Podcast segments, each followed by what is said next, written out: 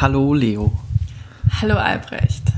und herzlich willkommen zu Herz und Verstand an alle Hörer da draußen Und auch an alle Neuen, die hinzugekommen sind. und Hörerinnen und neue Einfach an alle. an alle. Ja. Wie es sind dir? richtig viele mittlerweile. Ja, es ist ich, total aufregend. ich sage das jetzt jedes Mal, weil ich mich immer noch so tierisch darüber freue, dass es mittlerweile wirklich viele Menschen sind, die diesen Podcast hören. Wie geht es dir? super müde, so Sonntagsblues und ehrlich gesagt bin ich kaputt und würde am liebsten rumliegen und nichts tun und Luftschlösser bauen. Aber ansonsten geht's mir wirklich gut. Ich bin froh, dass es dir auch halbwegs wieder gut geht, weil du letzte Woche, kannst ja selbst gleich mal kurz erzählen, so eine Turbo-Woche hattest und bist eigentlich irgendwie nicht wirklich da gewesen die letzten sechs Tage. Ja, ich hatte am Freitag meinen letzten Tag bei meinem alten Arbeitgeber der letzten dreieinhalb Jahre. Es war sehr aufregend. Wenn sich so ein Kapitel schließt, ähm, ist das ja immer mit ganz unterschiedlichen Gefühlen verbunden. Auf der einen Seite bin ich natürlich tierisch aufgeregt, weil bald etwas Neues bevorsteht. Auf der anderen Seite hieß es Abschied nehmen, nochmal sich ein bisschen auf die letzten Jahre zurückbesinnen, schauen, was man so geschaffen hat und geschafft hat, auch mit den Menschen zusammen, wie man sich entwickelt hat. Ich habe auch irgendwie noch mal viel über meine Anfänge nachgedacht und als ich dann einfach mal bewusst darauf geschaut habe, wo ich jetzt stehe und an welchem Punkt ich jetzt bin, war ich auch ein bisschen stolz auf mich. Ich bin auch richtig stolz auf dich. Danke. Dreieinhalb Jahre ist eine richtig lange Zeit und dreieinhalb Jahre bedeuten dreieinhalb Jahre viele Erfahrungen sammeln Ja. und oft bei Null anfangen und auch Rückschläge hinnehmen und anknüpfen. es Neue wird ja dauernd Lösungen erwartet, genau, es wird dauernd erwartet, neue Lösungen zu Ja. finden und das in äh, den Anfängen der 20er ist irre. Also, ja, da werde ich auch im neuen Job nicht drum rumkommen, aber es war auf jeden Fall natürlich auch ein Abschied nehmen von Personen, die ich sonst zwischen Montag und Freitag jeden Tag und immer gesehen habe. Und da den Großteil des Tages vor allen Dingen. Ja, da ne? gewöhnt man sich ja auch so dran und entwickelt Freundschaften und irgendwie auch so kleine Abhängigkeiten, was ja auch schön ist. Ähm, so deinen ein Job zu erklären, Menschen deinen Job Job, zu erklären, in fünf genau. Tagen das zu erklären, was du dreieinhalb Jahre lang gemacht hast, was Ja. einfach nicht möglich ist und Deswegen war ich, glaube ich, auch nachts so viel bei der Arbeit. Also ich habe gefühlt tagsüber haptisch am Schreibtisch gesessen und nachts nochmal alles durchgespielt. Und jetzt freue ich mich einfach darauf, Zeit für mich zu haben, durchzuatmen. durchzuatmen, genau. Auch das alles sacken zu lassen Ja. und neu zu ordnen Genau. und so ein kleines Teil-Reset durchzuführen. Ist ja Genau. auch wichtig, dass man so ein bisschen runterkommt. Das waren so die letzten Tage. Gestern waren wir gemeinsam etwas außerhalb von Hamburg auf einem Hof, einem Mhm. landwirtschaftlichen Betrieb und haben Kartoffeln, Kartoffeln ausgebuddelt. Ich hatte einen Regenwurm auf der Hand. So kleine Dinge, die man Ja, als Kind erdet. ständig gemacht hat und die jetzt einfach wieder nicht neu sind, aber das ist so der Städter, der sich raus aufs Land bewegt und dann nochmal zurück zum Ursprung findet. Völlig bescheuert, auch die ganzen Menschen, die wir da gesehen haben. Das war krass. Es Also, war völlig verrückt, die einfach so, so eine Alltagsflucht und dann haben sie Aufgaben gemacht, die sonst von Gastarbeitern gemacht werden, zu einem ganz schlimmen Gehalt, nur damit wir unsere Kartoffeln im Supermarkt günstig kaufen können. Also da habe ich wirklich gemerkt, wie die Welt völlig aus den Fugen geraten ist und ähm, war aber trotzdem schön. Es gab Kühe, Schweine, Ziegen, Hühner. Hühner. Ja, ich liebe Hühner. Ich hatte mal, das muss ich mal kurz erzählen, ich war irgendwann mal im McDonald's und da stand eine Frau mit ihrem fünf oder sechs Jahre alten Kind vor mir. Und das Kind fragte tatsächlich, auf welchem Baum eigentlich Chicken Nuggets wachsen. Hör auf. Doch. Du kriegst die Tür nicht zu. Ja. Ist nicht dein Ernst. Und anstatt dass die Mutter dem Kind im kurzen Abriss erklärt, dass eben so ein Chicken Nugget mal ein Chicken war und ja, aber die schlimmsten Teile einem, des äh, Chickens wahrscheinlich. genau auf einem Hof gelebt hat oder wie auch immer oder einer Tierzucht, das ist ja auch egal, aber auf jeden Fall hat die Mutter die Frage einfach abgetan und meinte, das erkläre ich dir wann anders. Und ich bin mir sicher, dass die Frage so vielleicht nicht nochmal aufkommt und das Kind sich einfach weiterhin fragt, wie eigentlich der Chicken Nuggets Baum aussieht. Ja. Goldbraun. Goldbraun, wunderschön, irgendwo in McDonald's Land. Ja. Ach, ätzend. Ah, die Dinger sind schon geil. Muss Igitt, wirklich. Nein, das ist so abartig. Ah, ich, Lass uns jetzt nicht diese Diskussion aufmachen. Ich finde es so ekelhaft, bei McDonald's zu essen. Ja, ich esse da ja auch nie. Und Fleisch mag ich auch nicht. Boah. Nee, ja, das weiß. geht überhaupt nicht. Ähm, so. Ich glaube, wir steigen einfach mal direkt mit dem Thema ein, oder? Ja, da geht es ja auch irgendwie um Werte die Aussage, Normen. was geht gar nicht. Genau. Ha. Ich habe für heute tatsächlich keinen Text vorbereitet. Ich hatte das Thema schon so doll im Kopf die letzten Tage, dass ich händeringend nach einem geeigneten Artikel gesucht habe und nichts gefunden habe. Heute Morgen wurde die Flinte ins Korn geworfen, oder eigentlich schon gestern. Und ich habe einfach nur eine Frage aus einem Artikel. Okay. Und die lautet, ähm, zeigt sich Reife eigentlich durch die Anpassung an soziale Normen oder den Widerstand gegen diese? Fand ich einen super spannenden Ansatz. Ist eine gute Frage, ja. Ja, habe ich so noch nicht drüber nachgedacht. Ich bin ja eher der Widerständler. Also ich habe mich ja immer schön aufgelehnt und versucht, so wenig anzupassen wie nur möglich, bis ich dann gemerkt habe, dass ich mich in manchen Punkten immer angepasst habe. Also trotz des Widerstandes wollte ich immer auch gefallen. Da bin ich als People Pleaser und darum geht es in der letzten Folge nie so ganz drum gekommen. Und du? Bist du eher der, der sich angepasst hat oder der, der den Normen widersprochen hat? Ich glaube, dass ich 15 Jahre der war, der sich angepasst hat und erst in den letzten oh, 24 Monaten vielleicht. Also bist du 16? naja, wieso? Ich bin ja. so ein Schmarrn. Aber ich würde sagen, dass ich erst in den letzten zwei Jahren angefangen habe, nicht nur gefallen zu wollen und nicht nur mich anzupassen, sondern überhaupt erst angefangen habe, darüber nach, nicht nachzudenken, aber daran zu arbeiten, herauszufinden, wer ich wirklich bin. Und abseits von den Konventionen und von den Werten und von den Normen, die ich bis dahin versucht habe zu erfüllen. zu erfüllen und ihnen zu entsprechen, sondern einfach gesagt habe, okay, ich muss jetzt da meine eigenen Werte und Normen entwickeln. Das ist ein super Stichpunkt, weil wir ja alle aus unterschiedlichen Elternhäusern kommen und somit in der Vergangenheit mit unterschiedlichen Werten und Normen aufgewachsen sind und diese ja natürlich auch in unsere Beziehungen mit einbringen. Oh, das hast du so gut gesagt. Hast du das vorher auswendig gelernt? Nein. Das klang jetzt so richtig ad hoc. Nein. Akkurat. Aber ich dachte, ich greife das einfach direkt auf und daraus münden ja unterschiedliche Problemstellungen. Ja. Wenn dein Partner nicht mit diesen Werten und Normen übereinstimmt und du schon vorab weißt, oh, das wird meiner Mutter jetzt nicht so gut gefallen ja. oder da muss ich ähm, vielleicht vorab in noch höheren Tönen von meinem neuen Partner sprechen, ja, damit ich total. dieses Bild schon mal ausgleichen ja, kann. Im Vor bevor der Partner überhaupt vorgestellt wurde in der Familie hat man schon, schon so ein, so ein so ein Teaser irgendwie, der eigentlich aber nicht der Wahrheit entspricht. Erwartungshaltung ja. aufgebaut, mhm. die diese Person nie ja. erfüllen konnte, weil ja. sie da eigentlich so weit weg von war, was ja auch nicht schlimm ist. Aber ich habe dann auch immer angefangen, Sachen auszuschmücken mhm. und nichts zu erfinden, aber einfach nochmal so ein bisschen besser darzustellen, als sie eigentlich sind, weil es mir so wichtig war, was meine Eltern von meinem Partner denken.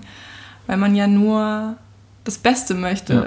Und die Eltern ja vor allem nur das Beste für die Kinder wollen, ja. glaube ich. Erste Frage. Hast du das schon mal erlebt? Also hast du schon mal eine Freundin gehabt, von der du wusstest, oh je, das wird meinen Eltern nicht gefallen, hier muss ich vorab Geschichten hindrehen oder ähm, ja. Oder hast du das vielleicht auch jetzt noch mit mir? Das kann ja auch sein. Kannst du ganz ehrlich sagen.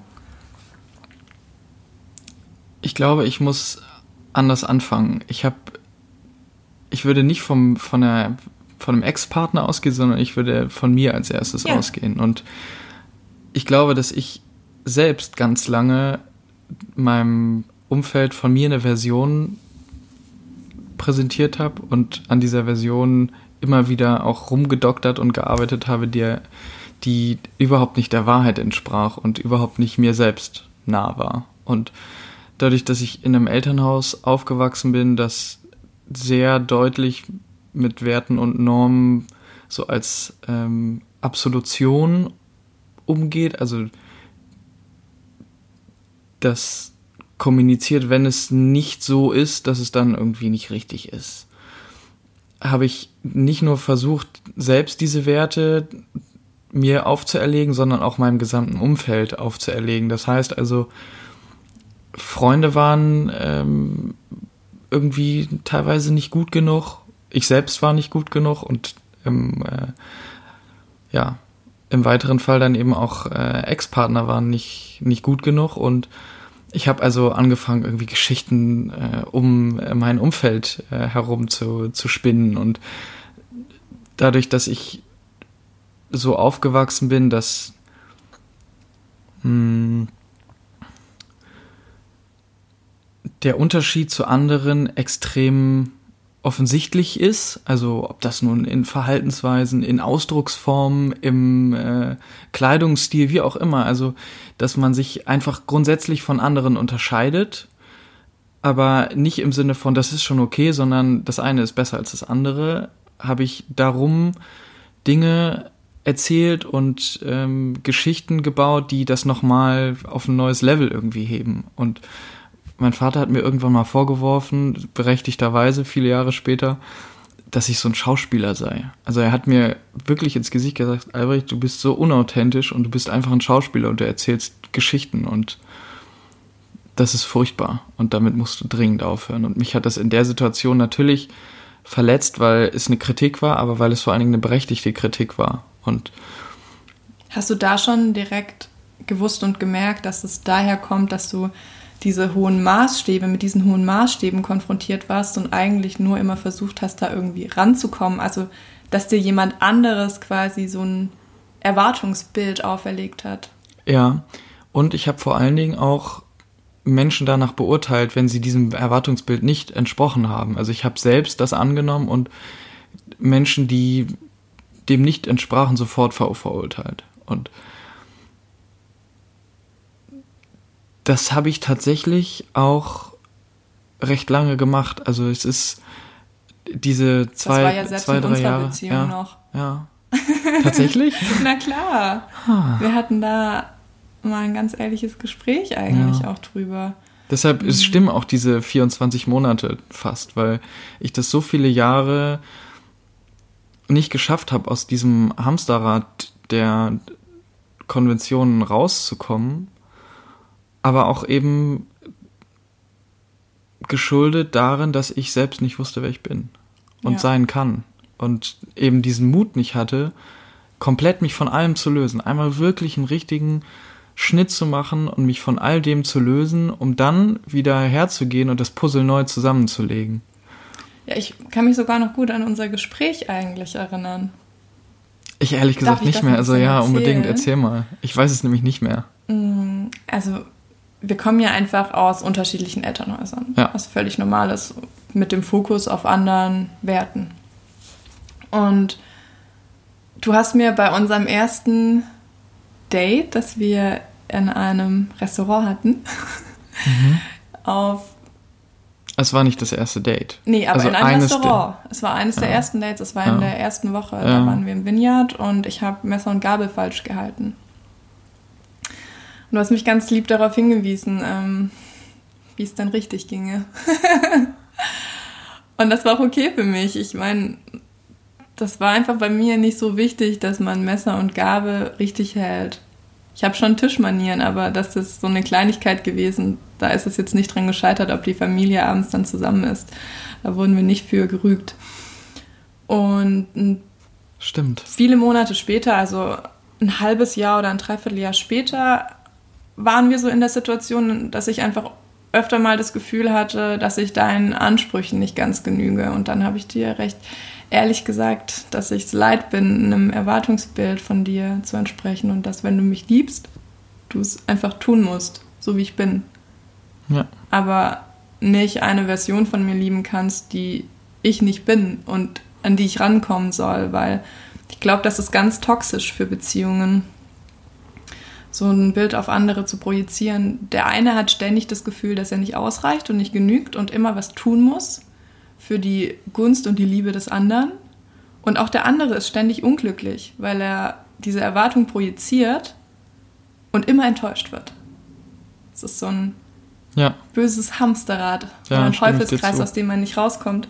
Ähm, und ich hatte einfach in meiner Vergangenheit oft genau dieses Problem, dass ich durch meine Äußerlichkeiten, also Tattoos, Piercing, ich habe auch ungefähr jede Phase durchgemacht, so klamottentechnisch, immer angeeckt bin oder oft die Unsicherheit hatte, dass ich den Eltern meiner Freunde nicht genüge mhm. und irgendwie nicht ausreichend bin. Und dann habe ich irgendwie mich versteckt oder habe mich zu jemandem gemacht, der ich eigentlich gar nicht war und war dadurch noch unsicherer, weil ja. wenn man so ein Bild von sich und über sich aufbaut, dann muss man da ja immer ganz eng drin bleiben und nicht aus Klar. der Rolle fallen und das ist oh, anstrengend und macht einen so unzufrieden, wenn man abends ins Bett geht und sich denkt, ach shit, heute wieder ein Tag, an dem ich eigentlich nicht ich gewesen bin. Ja, ähm, ja deswegen Zukunftspersonen lieben Hattest du das mal in einer Ex-Beziehung, dass du eigentlich eine Zukunftsversion von einer Ex-Freundin geliebt hast und die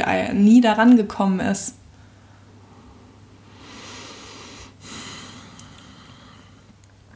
Tja, ich glaube, jein, weil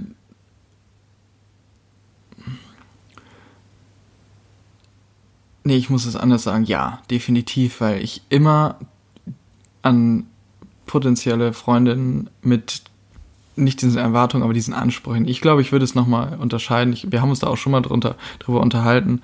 Ich bin der Meinung, dass jeder Erwartungen an die andere Person hat, aber dass der Unterschied zwischen Erwartungen und Ansprüchen ganz entscheidend ist und dass Erwartungen, die sind erfüllbar und Ansprüche sind veränderbar. Aber Erwartungen auch nur im Handeln. Ja. Nicht ja. im in Äußerlichkeiten. Nicht in Äußerlichkeiten. Schon, ja, genau, das muss man noch definieren. Und dass die Erwartungen insofern flexibler äh, veränderbar sind als die Ansprüche, weil die Ansprüche sind etwas, was bei dir ganz alleine irgendwie erstmal liegt. Und das ist das Gemeine daran. Die Erwartung, finde ich, kann man irgendwie die kann ich verändern und die verändern sich auch ganz schnell, indem man neue Leute kennenlernt, neue Umfelder ja. betritt und diese Ansprüche sind das, was so gemeint ist und die Ansprüche, die die bringen auch dieses Vorverurteilen hervor und die führen letztendlich dazu, dass man auch Zukunftsversionen von einer Person liebt, die im Hier und Jetzt ja ganz toll ist, aber einfach nicht dem Anspruch genügt. Ja. Und also ich erinnere mich an eine Ex-Freundin, die komplett ihren Look geändert hat. Also sie ist wirklich von einer ganz ähm, so einer sportlichen Version auf so eine ultra spießige, so eine, wirklich eine ultra spießige Person, weil ich selbst so ein Spießer war. Also ich. Das kann ich mir so gut vorstellen bei dir. Ich habe ja auch schon Bilder gesehen. und ich habe das ja forciert. Ich habe nicht gesagt so, hey, was passiert hier mit dir? Und oh, das ist irgendwie nicht cool, sondern ich habe das passieren lassen. Shopping, also shoppen gegangen? Nee, das habe ich irgendwie nicht gemacht, gemacht. Aber einfach durch die durch das Umfeld, in das ich sie mit reingebracht habe und auch in die Dinge, die ich kommuniziert habe, die mir angeblich wichtig sind mhm. und die entscheidend sind, damit man für gut und richtig gehalten wird, hat sich das eben so verändert. Und am Ende war das eine Person, die weit davon entfernt war, die Person zu sein, die ich kennengelernt habe. Im, Na Im, Nachhinein wirklich furchtbar, wenn ich darauf zurückschaue. Und ich habe irgendwann mal vor Jahren Bilder aussortiert von der Festplatte. Da waren dann sozusagen auch wie so eine Timeline von mhm. Fotos dieser Beziehung. Und ich habe die gesehen und gedacht so, oh, Albrecht, was hast du denn da eigentlich verbrochen? Und Furchtbar. wenn du heute drüber nachdenkst und dich mit deiner deinem Ich von vor zwei Jahren vergleichst, was ist dir heute wichtig? Werte, welche Werte, welche Äußerlichkeiten, auf was legst du jetzt Wert? Also ich muss ganz ehrlich sagen, dass ich nach wie vor auf Äußerlichkeiten achte, weil ich aber auch selbst an mir so streng bin, was ja. Äußerlichkeiten angeht. Sehr narzisstisch. Also nicht böse gemeint, aber sehr eitel. Du bist super eitel. Das ist ja nicht böse gemeint, aber du achtest so sehr auf dich, dass es ja komisch wäre, wenn du nicht so sehr auf ja. die Menschen, die dir nahe stehen, achtest. Ja, das musst du erstmal sagen lassen, aber es ist du richtig. Du weißt, dass ich es nicht böse ja, meine. Ich weiß, aber es ist richtig, es stimmt. Ich musste lernen, dass diese Eitelkeit und dieser Narzissmus, dass ich den nicht anderen überstülpen darf. Und dass der schon gar nichts bei einem Partnerin oder bei einem Partner oder einer Partnerin zu suchen hat. Dass es einfach da nicht hingehört. Und dass man da einen Mittelweg finden muss. Vielleicht macht es einem das einfacher, wenn man sich jemanden sucht, der selbst so ein bisschen so ist. Mhm. Weil das nimmt einem einfach die Arbeit ab. Oder man gerät in so eine Turbine von Eitelkeit und, weißt du, so ein Selbstperfektionsdrang. Ich glaube, dass wir manchmal uns so gegenseitig helfen. Du schaffst es, dass ich mich manchmal mehr auf mich fokussiere ja. und nach mir schaue, ja. weil ich sehr Larifari bin, was das angeht. Ja. Also, dass du einfach guckst, dass mir Dinge wichtiger werden, die auch wichtig sind und die mir auch gut tun. Da freue ich mich, wenn ich mich da um mich kümmere. Wo, wobei es jetzt nicht um Äußerlichkeiten geht, nee, das muss man nochmal sagen, sondern wirklich um, um Persönlichkeit. Um Persönlichkeit, aber auch um Äußerlichkeiten. Also ich habe jetzt zwei Wochen meine Nägel nicht geschnitten und gefeilt und war dann wow, doch ganz froh. Ich, so, ich habe so gehofft, dass du genau das Beispiel nimmst. Und war dann doch ganz froh, dass du da die letzten Tage ein bisschen so hinter... Nein, aber die waren schön. Die waren total gesund. Ich habe nichts mit den Händen gearbeitet und die waren mega gepflegt. So die Leo vor zehn Jahren hätte sich so gefreut, sich die Plastiknägel von Essenz zu sparen und diese tollen Nägel zu haben. Ja, ähm, ja aber ne, du weißt, was ich meine. Ja, du sagst ja. ja dann auch manchmal, boah, Leo, nimm dir mal jetzt ein bisschen Zeit für dich, mach mal ganz in Ruhe, ich bin ein sehr hektischer Mensch und dann hältst du mich an, langsam zu machen, ja. nach mir zu schauen und zu gucken, was mir gut tut. Und es tut mir ja auch alles gut. Sowohl nach meinem Inneren zu gucken, als auch nach, nach meinem Äußeren zu gucken. Und auf der anderen Seite versuche ich dich in manchen Dingen so positiv zu beeinflussen, dass die ein bisschen an Stellenwert verlieren und ja, genau. sich da auch andere Horizonte öffnen. Ich glaube tatsächlich, dass die Dynamik so sehr gut funktioniert, weil wir uns nicht in so einen Tunnel reinbewegen zu zweit. Ja. Wären wir, glaube ich, beide wie du, dann würden wir fünfmal die Woche ins Fitnessstudio gehen und wären so Fitness-Couple Instagram-Account und wir hätten keinen ja Podcast. Kein, ich bin ja kein Fitness-Junkie. Natürlich so nicht, weil du lieber mit mir chillst. weil es mir so egal ist. Ähm, aber ja. Aber ich habe jetzt irgendwie die Frage verloren. Du musst jetzt Entschuldige mal, bitte, ja. welche Werte oder Äußerlichkeiten sind dir jetzt aktuell ah, okay, eher wichtig? Also hat sich da, was ja. hat sich da geändert konkret? Es hat sich vor allen Dingen geändert, dass ich angefangen habe, eigene Werte und Normen zu entwickeln. Mhm. Also mich durch das, diesen Cut von den beigebrachten Dingen loszulösen, sich zurückziehen und sagen, okay, was kann ich davon irgendwie übernehmen und was will ich für mich selbst haben? Und da hilft irgendwie nur ganz viel Abstand zu seinem Elternhaus und den Dingen, die man beigebracht bekommen hat. Aber da hilft natürlich auch Selbstsicherheit und ein gewisses Selbstverständnis und Selbst Bestätigung mhm. und Bestätigung von außen. Und ich glaube, dass ich mittlerweile gelernt habe, dass ich Menschen einfach so hinnehme, wie sie sind. Dass es mir völlig egal ist, das klingt jetzt erstmal ein bisschen komisch, aber dass es mir völlig egal ist, wie der Mensch ist. Aber das war es mir ganz viele Jahre nicht, weil. Aber Werte müssen ja schon stimmen. Ja, aber es Würdest du dich mit Grunde, einem Lügner umgeben? Nein, das nicht, aber ich würde zumindest mir erstmal die Menschen anschauen. Okay. Das habe ich ganz lange nicht gemacht, okay. sondern ich habe von vorn äh, von vornherein gesagt, okay, das, der Mensch passt nicht zu mir, also ciao. Also das von Äußerlichkeiten auf mhm. Inneres geschlossen. Genau. Okay. Und ja. einen Lügner erkennst du ja im Zweifel erstmal nicht an der Äußerlichkeit. Auch Wäre super, wenn das Vielleicht an der langen Nase in dem Fall, aber nein, Schmarrn. Also in, insofern habe ich wirklich versucht, auf die, auf die inneren Werte erstmal zu schauen, weil Äußerlichkeiten, fuck it, ey, das kann man immer noch verändern. Aber ich würde sagen, dass mir ein guter Teil der Dinge, die mir meine Eltern beigebracht haben, geblieben ist, aber nach und nach der richtige Teil von dem entsteht, was mir wichtig ist und was ich festgestellt habe, was auch zu mir passt, weil nicht alles das, was ich beigebracht bekommen habe, passt zu mir.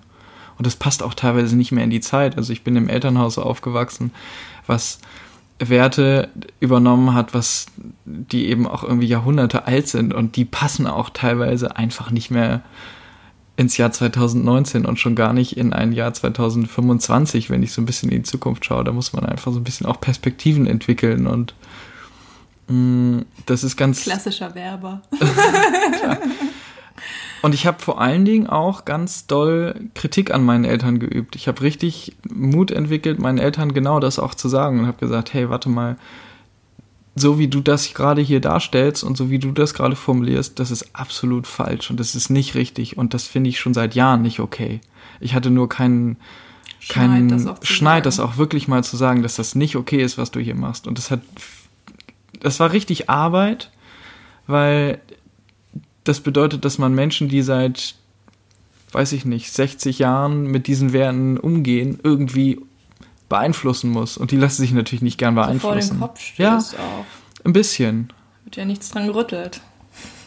Und ich versuche jetzt gerade mal so zu überlegen. Mir ist zum Beispiel Loyalität unheimlich wichtig. Also die Zugehörigkeit, die unbedingte Zugehörigkeit ob das in der Familie ist oder im Freundeskreis, das ist mir etwas, das mir unheimlich wichtig geworden ist in den letzten Jahren. Das mag jetzt so ein bisschen banal klingen, aber mit Loyalität geht auch Verlässlichkeit einher und mm, Zuverlässigkeit, Vertrauen. dass du vertrauen kannst und ich hatte jetzt eigentlich, ich hatte, wollte eigentlich gerne irgendwie mehr Beispiele finden, aber es Musst ist so, glaube ich, gar weißt nicht. du, über Werte, also das, was ich so schwierig finde, ist, dass man Werte und Normen so selten definiert, richtig oder formuliert vor allen Dingen und so wenig darüber spricht, sondern das sind so gelebte Dinge. Ja, insofern würde ich jetzt versuchen, von so einer Liste wegzukommen, aber dem Gefühl sich anzunähern, zu sagen, ich habe da Dinge selbst entwickelt, aber eben nicht schon vor zehn Jahren, sondern gerade eben erst. Und das ist auf der einen Seite total erschreckend, weil ich frage mich, Mist, was habe ich eigentlich die letzten Jahre gemacht? Und das habe ich vor allen Dingen falsch gemacht, aber es ist auf der anderen Seite auch beruhigend, so festzustellen, ah, ich habe ja gerade nochmal die Kurve gekratzt. Aber ich meine, bei uns äh,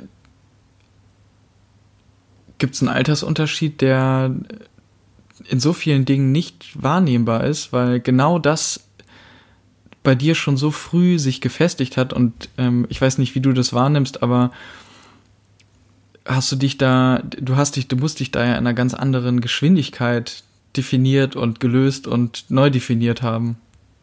Weil da liegen einfach fünf Jahre dazwischen und ich glaube, dadurch, dass ich einfach recht früh von zu Hause ausgezogen bin und meine Eltern schon immer mit Widerstand konfrontiert habe, habe ich recht schnell gelernt, dass mein Widerstand nichts mit Liebe zu tun hat.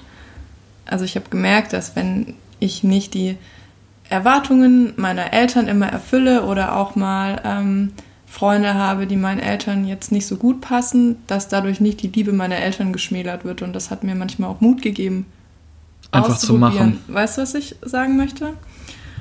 Und ich glaube, das ist auch ein super wichtiger Prozess, wenn es darum geht, ähm, ich suche mir einen Partner aus, bei dem ich erstmal in den Konflikt komme, dass ich meine eigenen Werte und Normen definieren muss, eventuell neu definieren muss und dann den Mut aufbringen muss, diesen Partner, so wie er ist, meinen Eltern vorzustellen. Mit der Gewissheit, entweder ändert sich nichts an der Liebe meiner Eltern mir gegenüber oder es ändert sich was und dann stehe ich aber für meinen Partner ein im Zweifelsfall mhm. und gehe in den Konflikt mit meinen Eltern. Das ist so für mich, wenn sich, wenn man sich aus dem Kind und Elternsein entkoppelt und auf so eine Augenhöhe langsam hochwächst. Ja.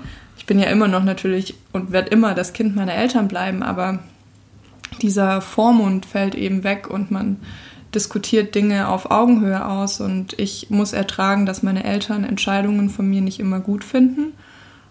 Und meine Eltern müssen ertragen, dass ich Entscheidungen und Ansichten von ihnen nicht immer gut finde. Ja. Aber man findet eben immer einen Weg gemeinsam. Das ist ja Loyalität. Ja. Eben genau dieser Wert, der dir so wichtig ist. Und da muss man ganz viel Mut haben. Weil wenn sich die Liebe der Eltern schmälert, nur weil man einen Partner hat, den die jetzt nicht perfekt finden, zumal es aufgrund von Äußerlichkeiten meinetwegen ist, dann muss man ja das Bezie muss man ja die Beziehung mit den Eltern in Frage stellen. Das kann ja eigentlich nicht sein. Wenn man natürlich einen Partner hat, der keine Ahnung, häusliche Gewalt oder eine ganz schlimme Art an sich hat, immer das Wort abschneidet oder einfach ein dummer Kerl ist oder eine zickige Frau oder ist es ja total egal. Dann kann man schon auf die Eltern hören, aber wenn es rein um Äußerlichkeiten geht, pff, also da sollten die Eltern einem ja selbst überlassen, wie man sich da aussucht. Die haben sich ja auch gegenseitig ausgesucht. Genau, man sagt ja auch nicht gemacht. als Kind so, boah, Ich ey, ja auch also Papa, fragen, den was hätte da ich los jetzt, war. also hätte es nicht ein anderer sein können. Also der Nachbar von drüben, der sieht doch viel besser aus. Also von daher, Ja, ähm, jeder hat ja sein eigenes Leben und es ist so wahnsinnig wichtig, eigene Entscheidungen zu treffen und die auch mit dem Mut treffen zu können, dass man dafür nicht abgestraft wird. Weder von seinem Partner noch von seinen Eltern.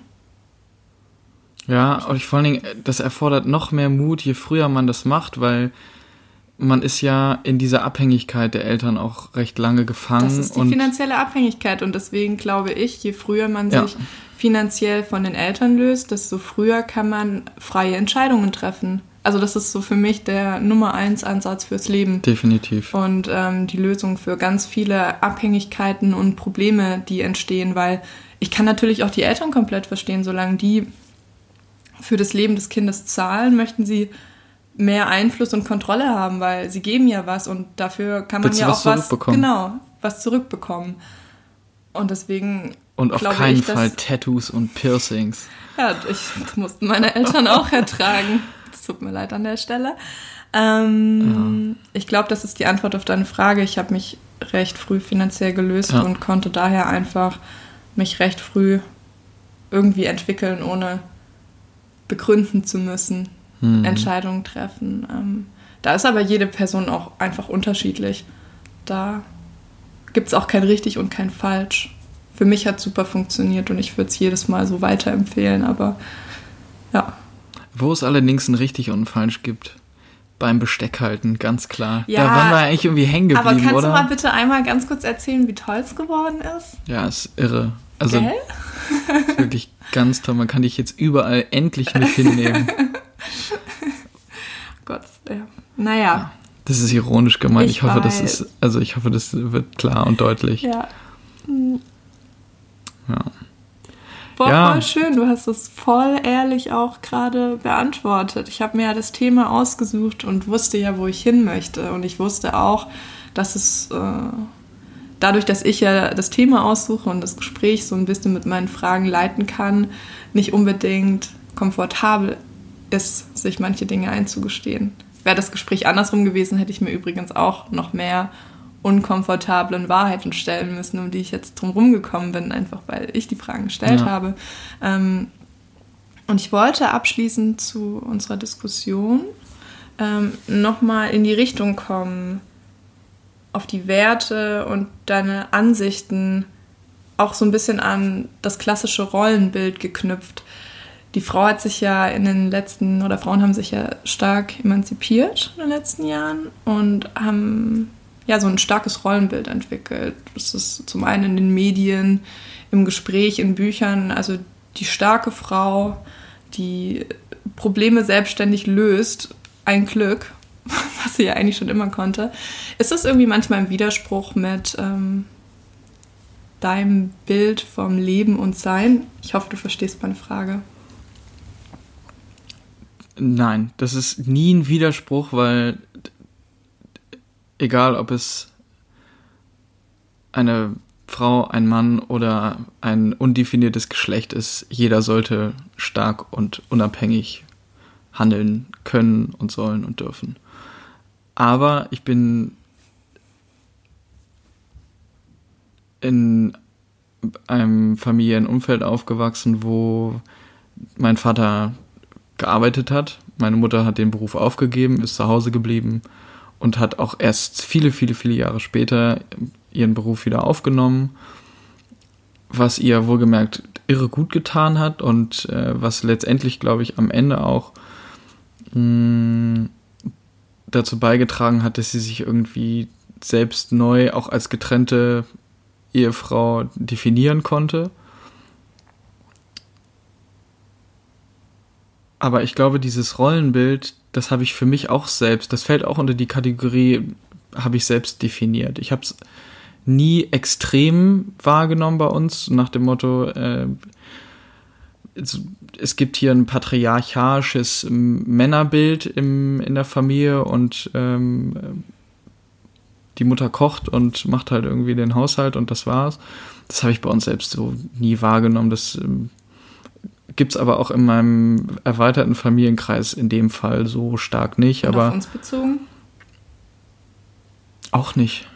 Also, also ich habe halt. Du brauchst gar nicht so groß denken. Ich meine zum Beispiel, wir gehen einkaufen mhm.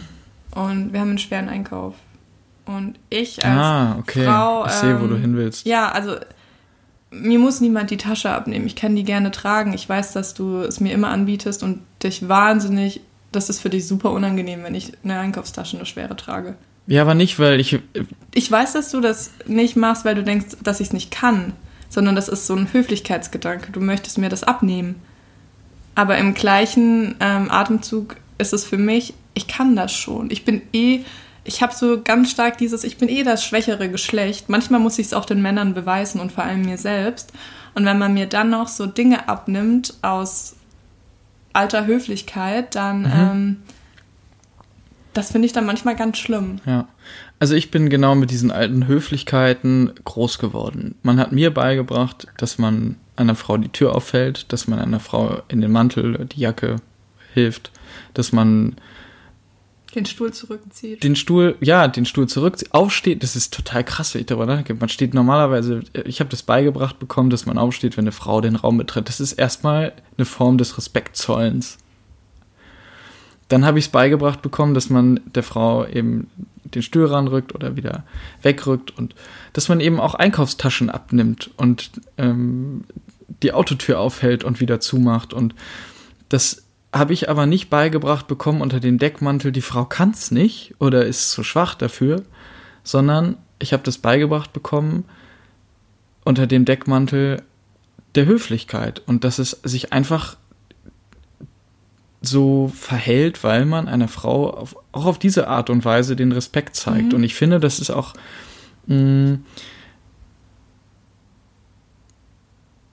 Ah, das ist schwierig, weil es eben genau nichts damit zu tun hat, dass das Gewicht der Tasche zu stark ist, weil und du es nicht tragen kannst. Ja, das weiß sondern, ich, aber so kommt es trotzdem. Ja, ja, also es kommt natürlich so bei vielleicht mir genau an. diesen Punkt, ja. dass ich das gerade beweisen möchte. Ich meine, ich hatte selbst auch ganz lange Schwierigkeiten mit diesen Rollenbildern. Ja. Also ich habe immer, vielleicht mache ich es immer noch. Ich suche immer noch einen Mann Versorger. Mhm. Das ist eine Sache, die möchte ich mir eigentlich nur sehr ungern eingestehen, ja. aber es ist natürlich gut, so eine Sicherheit zu haben, vor allem wenn man eine Familie möchte ja. und da kann man sich so ein bisschen auch drauf ausruhen auf diesem klassischen Rollenbild. Also ich möchte zum einen einen Mann als Versorger und zum anderen möchte ich keine Hausfrau sein. Ja. Also ich möchte so alles gleichzeitig. Ich möchte so das, das geht Beste mir aber genauso. Ich würde Rollen auch gerne haben. Hausmann sein, auf der anderen Seite aber auch nicht zu Hause sein und mich um die Kinder kümmern. Ja. Also das ist.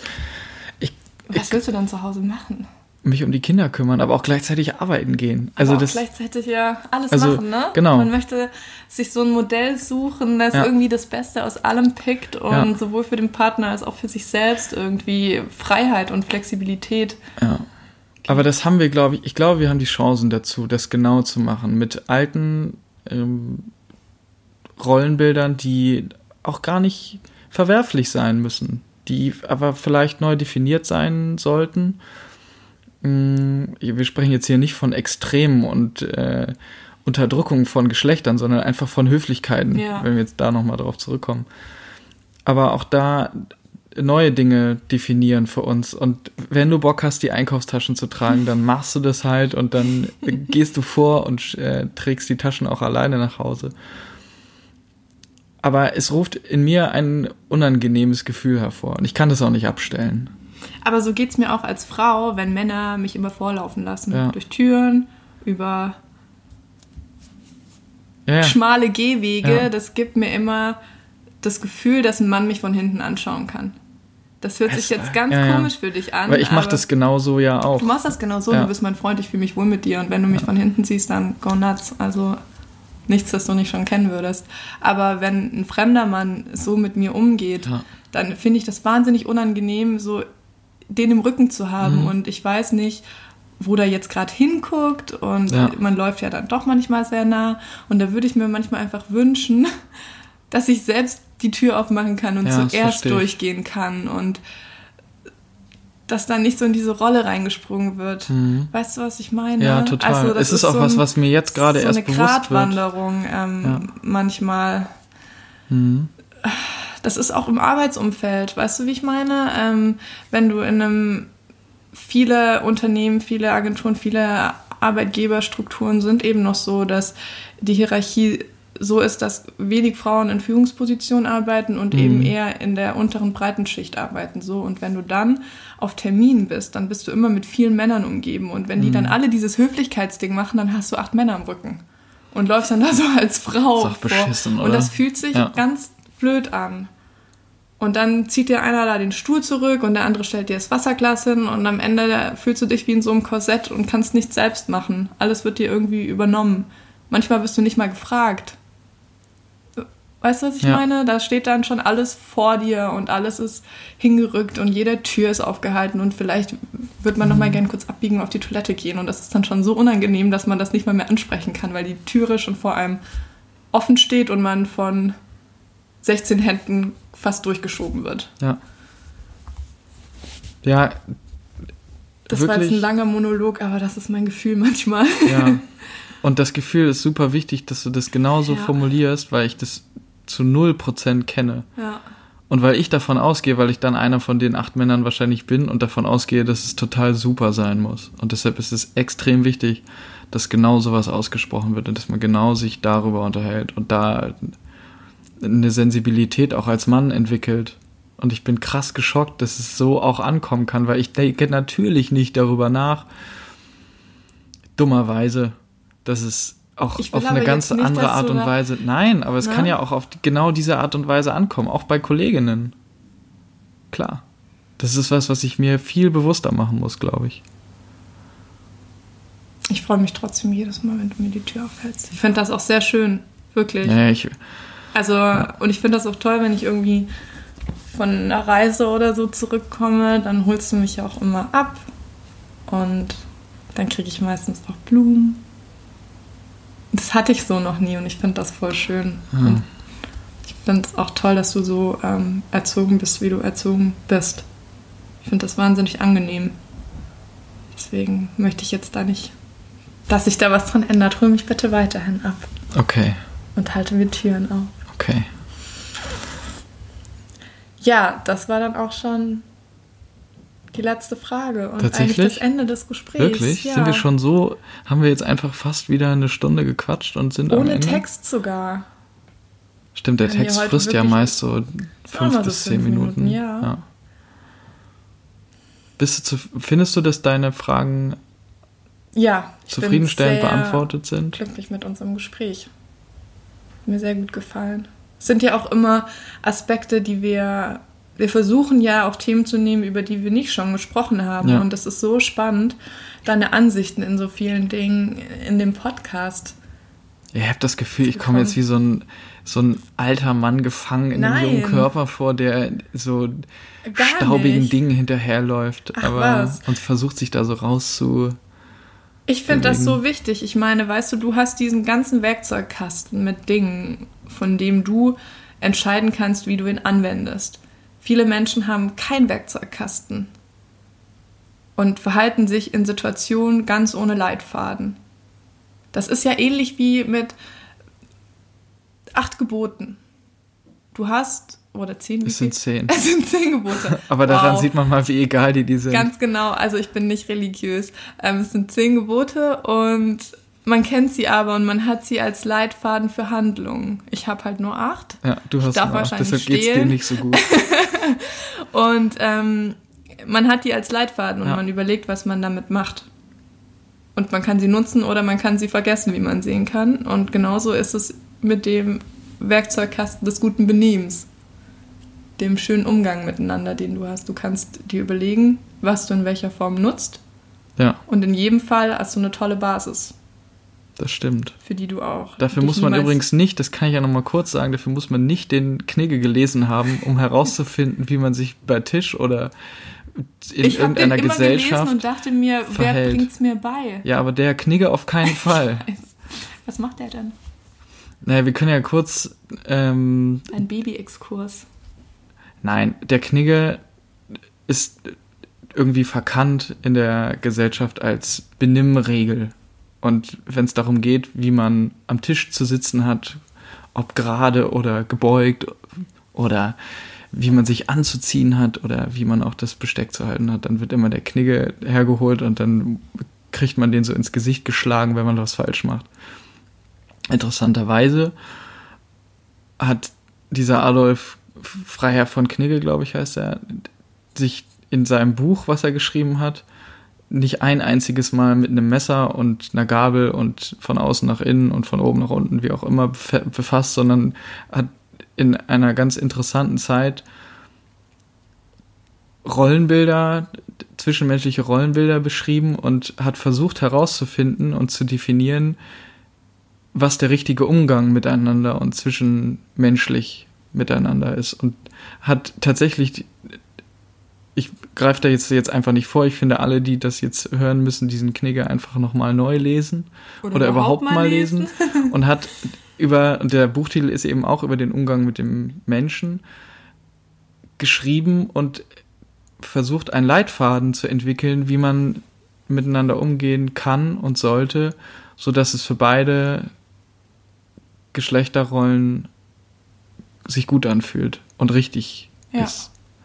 Und deshalb tut mir den Gefallen und hört, den, hört auf den Knigge bei äh, Fragen des Außen, von außen nach Innens äh, Essens herauszuholen und den Leuten vorzuwerfen, sondern äh, ich finde, das Buch sollte man lesen und dann kriegt man echt einen schönen Blick auf den Umgang mit Menschen tatsächlich. Aber ehrlich gesagt, ich finde deine Frage, ich finde deine Aussage richtig gut, dass man einen, und das ist ein schöner Abschluss, dass man einen Werkzeugkasten mit an die Hand bekommt und dass man richtig Glück haben kann, auch wenn man sich in dieser rebellischen Phase, da sieht man sowas ja alles überhaupt nicht und ja. dann geht es nur darum, alles anders zu machen. Aber dass man richtig Glück hat, wenn man genau so einen Werkzeugkasten an die Hand bekommt von seinen Eltern und wenn man Selbst durch ist mit dieser. was man daraus macht. Ja.